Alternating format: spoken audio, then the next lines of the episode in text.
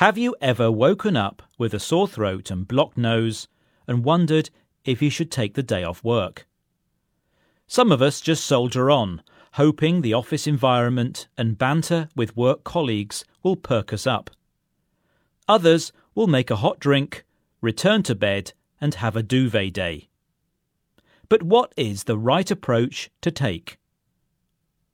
People's attitude to illness and when to take time off work varies. Reasons for having a sick day range from a light sniffle to feeling at death's door. And when you have no genuine excuse, but just can't face going into work, it might be time to take a sickie.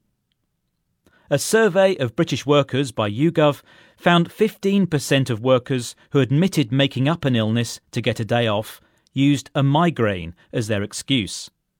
But what about a common cold? Is having one a genuine enough reason for missing work? This is something Ian Shoesmith explored for the BBC.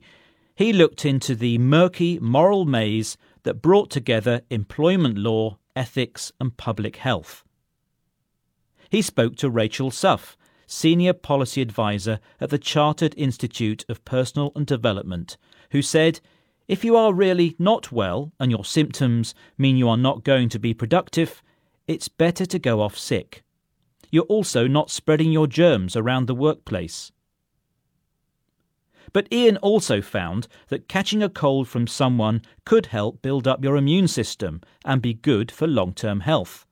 However, it can depend on what type of cold it is. Of course, deciding whether to take time off to recuperate from a cold may depend on where you work.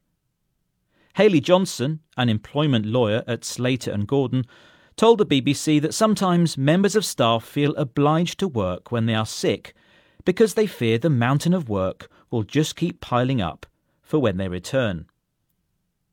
But if an employee is feeling under the weather but well enough to work, a solution could be to work from home.